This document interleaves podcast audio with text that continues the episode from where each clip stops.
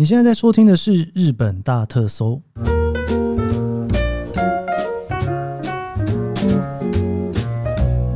欢迎收听《日本大特搜》，我是 Keith 研究生。今天是二零二三年令和五年的七月十一号，星期二。哇，这个今天是七月十一，这个 Seven Eleven 之日，应该是吧？诶，我没有查，诶，应该是吧？这个七月十一号总要给他一个日子的话，哦，就应该会是这种日子吧。提醒大家一下，七月哈，现在台湾应该算是暑假了哦。那日本其实也蛮热的哦，所以呢，如果要来日本玩的话，这个最近这个天气哈，真的是要看好再来。那七八月呢，应该很多这种祭典慢慢都要出现了哦。这个七月底啊，羽田川的花火大会总算要再次的重新放起烟火来了，不知道大家有没有很期待的感觉呢？不过我七月底诶，在富摇富士摇滚哈，Fuji Rock。不会去看这个烟火大会了，不知道这个七八月大家是不是有行程会来日本玩呢？哦，那今天呢有一个非常大的好消息，呃，这个算是日本大特搜的好消息嘛？或者是我的好消息哈？就是我们正式呢跟比库卡梅拉合作了哈，就是呢我们也开始可以有日本大特搜，就是研究生日本大特搜专属的比库卡梅拉的折扣哇！这个代理商跟我联络的时候，其实我还蛮高兴的哈。那最主要的原因是呢。我应该算是这个二十年贡献了不少的钱在比库卡梅拉里面。这个比库卡梅拉算是日本相当大的一家电器公司啦，通常都会在火车站附近哈，比较大型的车站附近。我以前还在九州念书的时候，几乎就是去福冈的比库卡梅拉哦，这个去买家电了哈，那应该算是一个还蛮重要的行程。那后来住在东京啊，也是非常喜欢去比库卡梅拉买东西哈。那当然还有他旗下的这个口机妈跟 Softmap 哦，这个都是我的爱用店，所以那时候代理商跟我联络说，哎，有没有兴趣一起来推广的时候，我觉得还不错哈。对我自己来讲，我觉得是一个还蛮开心的一件事情。应该很多人哦，在看一些日本的 KOL 啊，或者是日本的一些社团哦，都会看到有些。就是专门在跑日本线的，都会有这个比库卡梅拉的这个折扣券。好，这个总算是我们日本大特搜也加入了这一个行列。我会把这一张折扣券放在资讯栏。如果说大家之后要来日本玩哦，有要去买电器的话，别忘了哈，就是日本大特搜这边有折扣券可以用，欢迎大家来使用哈，把那个业绩算在我头上。好啦，这个也算是蛮开心的事情。那关于比库卡梅拉的事情呢，我今天会专门来聊它哦，因为呢，我想说就趁这个机会哈，稍微跟大家分享一下它的一个比较特别的制度，我自己也非常的喜欢哈。那在这之前呢，我想要来回复一下 Q&A 哦，这个 Q&A 啊，其实一个月了，我上一次回复那个 Apple Podcast 的 Q&A 是回复到六月六号，然后今天七月十号了哈，有一个月没回了哈，让我来回一下 Q&A。好，这个五颗星 A one 超棒的节目，五星推推推，听完就想订机票，诶，感谢你哦，感谢五颗星 A one。再来，Jimmy S K Y Jimmy Sky H，唯一支持日旅节目，从前五集就开始追踪与收听，节目兼具生活专业与实用，多元主题让人听不腻，时不时重复再听。明年二月准备带七岁女儿二访东京单打。一二六集的分享对行程规划很有帮助，感谢研究生辛苦直播，希望众多品牌爸爸能慷慨支持，让节目能永续经营。P.S. 小丽敲碗相扑或是马拉松的主题，哇！首先非常感谢你哦，也感谢希望各位品牌爸爸们能够多多支持哦，我也真的是希望这个节目可以继续经营下去。我真的这样子录到了一百四十几集，真的觉得蛮好玩的耶。不知道哎、就是日更的节目，我不知道他有没有听其他的 podcast，也是日更的节目，不知道是什么样子的心情哦。我自己这样子每天录，每天录的感觉，就是我好像觉得自己除了生活在日本之外，然后好像自己也变成是一个很重要的日本电台。就是大家如果对日本有兴趣的话，就每天会收听一下的地方哦。那很高兴可以扮演这样子的角色啦。那这个关于你的敲碗的相扑或马拉松，怎么这么多人在敲碗相扑跟马拉松啊？这个马拉松已经久违的敲碗哦，那相扑我想应该大家就是看 Netflix 的这一部剧哈。这个我诶、之前我跟大家聊过，我应该会亲自去走一趟哦，就是在两国那边的相扑博物馆哦，我想再去走一次看看，然后呢再跟大家分享更详细一点点。好，再来亮真，我喜欢听 Top Ten，希望可以多一点。我喜欢哎，后面全部都是表情符号。好，这个 Top Ten，其实我聊蛮多这种 Top Ten、Top Five 哈，这种排名，其实有两个原因啦。第一个原因是因为呢，日本人真的有够爱排名，所以呢，我就跟着排名了哈。那另外一个原因也是因为呢，其实看排名特别有感觉啦。哦，这个你大概就可以干想象一下，说大家是怎么样过生活的哦。好，我们再来，这个是 R E N E T W 昭和特辑，超期待。昭和时代一直是日本复古风的代名词，但对于一般观光客总是一个模糊的概念。感谢研究生推出这么有知识性的特辑，感觉听完可以哈日功力大增，超期待的。哇，感谢你诶，这昭和时代这一个词汇哈，真的就像你所说的，嗯。观光客来讲，真的是蛮模糊的概念了哈。但是我已经其实昭和时代已经播了三集了，诶，一二三四集了，是不是？对，已经播了四集了哈。然后我们明天会播第五集嘛，所以不知道这四集大家是不是已经对于昭和时代有了一些想象了呢？哦，希望有了哈。我觉得昭和时代的特辑不见得可以让你哈日功力大增哈，因为可能哈日功力大增比较多是我在聊趋势的东西，但是我觉得那种底蕴啊，日本人的一些传统底蕴啊，一些文化的东西，能够知道更多的话，相信我，你来日本玩那个感觉绝对是不一样的。好，我们我们再念一个 Q&A，这个 Plus Lin 哈，故乡大特搜，听了这一集大开眼界，还有送水果这种揽客方式。今天还意外在富士山马拉松网站瞄到送参赛资格更炫的揽客方式，真是拼了啊！台湾也跟进该有多好！我跟你讲，故乡纳税这一集真的是还蛮多人有一些还不错的反馈哈。我真的是有想过诶，如果在台湾也办 这样子的纳税制度，会变成什么样子呢？我自己哈，我先讲一下哈，因为。你只要办这件事情，一定是会有人赞成，有人反对。你看日本的状况就是这个样子嘛。所以说大城市的人一定是反对嘛，哦，因为你税会到比较乡下的地方去，对，那乡下的人当然就比较赞成哦。但是我觉得故乡纳税这件事情在日本发生之后，有一件事情我觉得非常棒，就是呢，日本的各个乡镇政府，就是各个县政府，都开始去请更多的人来做行销。就是你会觉得日本的整个各个地方，他们在推销他们的名产啊，推销他们的一些有名的景点啊，花了更多的力气，而且他们更懂得行销。所以就这一个角度来讲，假设了哈，假设有一天台湾有这种类似的故乡纳税，说不定我们会看到各个县政府拼命的在做行销，我们就认识了更多台湾一些更棒的地方，或者是更好吃的东西，也不一定哈。好，这个是我们今天哈就 Q&A 先回复到这边。我今天想要跟大家来聊一下比库卡梅拉哈。那当然呢，就是我也会跟大家介绍一下我这一次就是跟这个比库卡梅拉合作的这一个折扣券是什么样子的折扣，怎么用哈。我们就来进主题吧。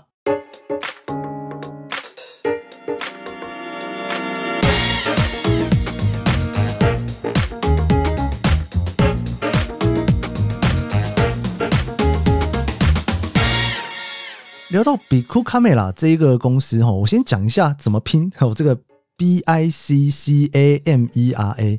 说真的，很多人都会以为它是 Big，就是那个大的相机。然后你也会听到以前有些那种就会导游啦，或是来日本玩就说：“哎，那个大相机店，大相机店。”哈，那其实不是哈，它是 B I C 哦，这个不是 B I G。我这个念错，好像是一件没有办法的事情哈。这个一直到现在啊。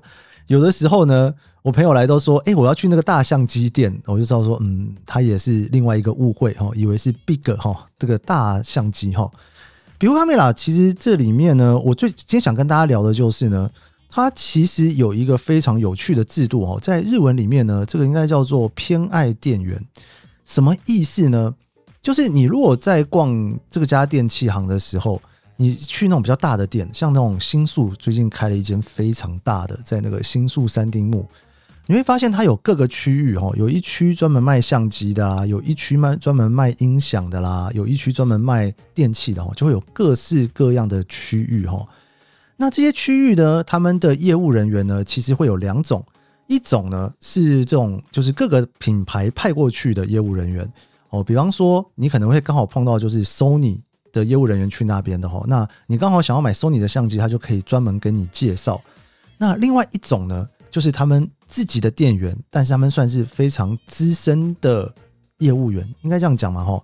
那这个什么叫做偏爱店员呢？就是他们会特别特别的对于某一种专业的产品有研究哦。好，我就举一个例子哈，这个是呢我在日经 MGA 看到的一篇文章哈，在今年四月的一篇文章哈，他就用了一个故事来讲这件事情，我觉得这故事讲得非常好哈。他就聊到说呢。他们有一个销售员啊，叫做白武真美哦，他就是专门在有乐町店里面在卖耳机的这一个专员哦。哦，讲到这个有乐町店，因为它离东京车站只有一站嘛，哦，其实走路也很近啊。去银座的话呢，你也可以顺便去逛这一家比库卡美拉。那这家比库卡美拉呢，其实有一区就是真的就是专门在卖这个耳机跟音响的地方。然后他就说：“这个白武先生哈，他的专业哈，因为他就是属于这种叫做专门去推荐适合耳机的音响负责人。他就举一个例子哈，他就说呢，如果有一个女生的客户过去想要去找无线耳机的话呢，哦，他可能就看一下他的耳朵，然后就大概知道说，诶，他的耳塞的大小大概是多大哦。他就说，他可能就会推荐他说，诶，你可以用一下 S 尺寸的耳塞。然后接下来呢，我会放飞机起飞的声音。”你就可以比较一下这个降噪功能的效果如何哦。那所以说呢，他就会去看到他的耳朵，就知道说你的这个耳塞大概是 S 呢，还是 M 呢，还是 L 呢？那因为这件事情为什么很重要呢？因为如果你没有把它塞好的话，哦，那你可能太小的话可能会掉出来嘛。那太大的话呢，可能会不舒服。所以你的那一个音质或者是消除杂音的效果呢，也会不太一样哦。所以，如果说他可以很精准的去帮他测试的话，那或许他就可以马上就感受到这一个耳机的优点。那这个白武先生呢，他本身就是一个音乐爱好者哦。那他在学生的时候就在轻音乐部里面演奏吉他。他加入了比库卡美拉是二零零一年的时候，然后就负责做物流的负责员啦、采购员哈。那一直到了二零一六年的时候呢，就做这个音响负责的销售员。那像这种销售员呢，他们就会，因为他们很专业嘛，他们的那个专业搞不好就是整栋楼就他最专业了，所以他又做了那么久的时间，所以当有客人过去问他的时候呢，他可能就会说：“诶，你的用途是什么？”那如果说呢，你是喜欢听音乐的话呢，他就会问说：“你喜欢听什么样子的类型？”哈，那为什么他可以知道要问这件事情呢？因为通常一个耳机啊，里面呢，它可能在设计的时候，它会有不同擅长的音域，哈。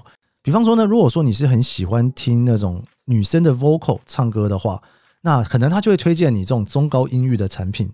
那如果说你是喜欢听那种鼓啊，或者是低音部分的话，那他可能就会推荐低音域的产品。哈，为了要发挥这个最大的效能，他就是要去听他到底的需求，然后来推荐他说，诶，哪一款是最适合的？哈，他就说啊，这个白武先生说，他说当他的知识越来越丰富之后，他现在只要一眼看到耳朵就知道说。大概你会适合什么样的商品哦？然后呢，他说呢，如果他不是在接待客户的时候，他也会不由自主的开始看各个地方路过的人的耳朵，变成一个专门的耳朵观察员的习惯。好，那这样子的这一个制度，其实在比库卡梅拉里面呢，算是一个蛮特别的制度哦。这个制度其实是有名到就是杂志会去报道。像我今天跟大家分享这个故事，就是从日本经济新闻的日经 MJ 里面哦去讲的故事哈。那这件事情呢，其实啊，就在去年的时候，二零二二年九月的时候，他们正式的呢，把它变成了一个很公司内部正式的名称。所以，这种超级专业的销售员，你如果去店里面看到的话，你会看到他的胸前呢有写上这个 Master 的一个徽章。这个 Master 怎么翻译啊？这个生活资源大师制度哈，这个生活资源大师制度，它最主要就是去奖励拥有专业知识的现场销售员。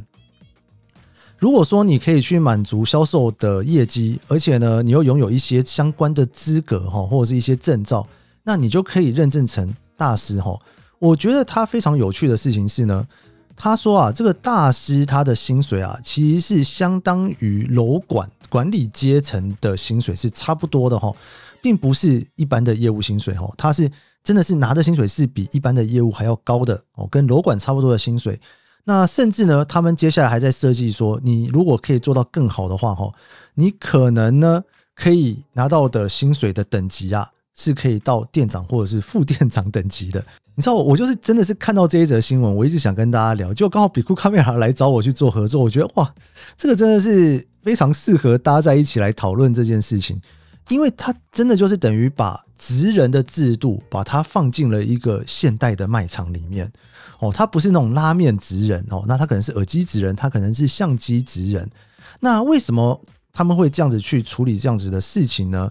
原因是因为哈，他聊到说在。其实全日本有四十五家直营的比库卡梅拉啦，那里面大概有三千多个 sales 在里面工作。通常这个三千多个 sales 呢，只有五 percent 的人会担任管理职哈。那但是你知道，其实不是所有人都想当管理职的。就像我很多朋友在 Google 上班啊，在 Amazon 上班啊，他们都是非常非常优秀的工程师。但是呢，他们可能呢当工程师很开心，但是他们并没有想要担任管理职。但是在这种科技公司里面的制度里面，它是会让这些资深的工程师可以拥有跟管理职差不多的薪水哦，就等于是不同的 track，你是要走更专业的 track 呢，还是要去走管理的 track 哦？那比如卡梅拉里面，它其实也是这样子的制度哈。很多的业务员，他其实他并不是真的很想要去当管理职，那薪水就升不上去了嘛。所以说呢，他们就去规划了这样子的一个方式哦。你的升职跟加薪，并不是只有在管理职才有。你也可以透过成为生活资源大师哦，那你也可以呢有比较好的薪水哦。所以我觉得有这样子的制度，所以在一个电器行里面，你去碰到不同地方哈，不同的产品，它都可以有很专业的人来跟你介绍。我觉得这个 incentive 的制度其实是真的是蛮重要的哈。这个算是比酷卡梅拉在日本一个非常特别的一个制度，算是职人制吧哦。我自己最常去逛，比库卡梅拉在看的东西有两个，一个我很喜欢去试听它的音响啊，哇，那个试听音响，它有的那个音响是很大哦，那真的是逛起来非常非常的舒服。然后呢，它还有一个地方就是我一定会去逛的，就是相机。我自己是玩相机的人嘛，所以我就会去那边看一些不同的行路啊，然后摸摸看哦，有没有什么新的镜头哦，最近进来哦，好。这个我们今天就是聊这个比酷卡梅拉它的一个非常特别的生活资源大师的制度哈。那最后呢，我想跟大家来聊一下这一张 coupon 哈是什么样子的 coupon 怎么用哈？那为什么我会那么推荐哈？其实应该是这样讲了哈。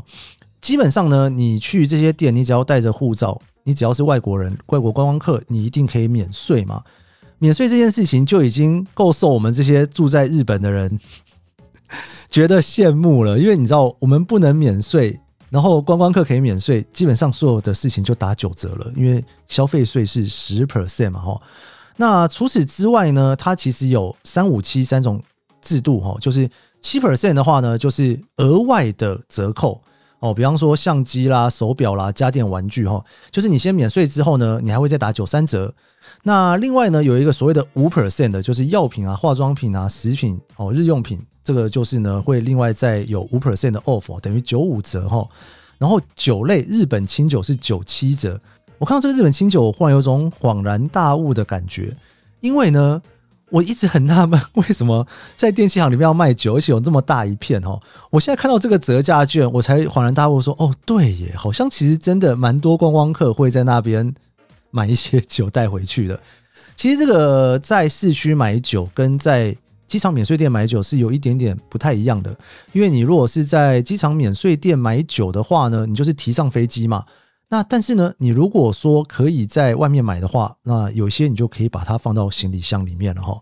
那底下有一个蛋书啦哈，就是苹果、劳力士哈、游戏主机、官方配件、游戏软体哈、PSVR、Panasonic 的部分商品、威士忌酒类是除外的哈，还有特价商品跟 Outlet 都不适用哈。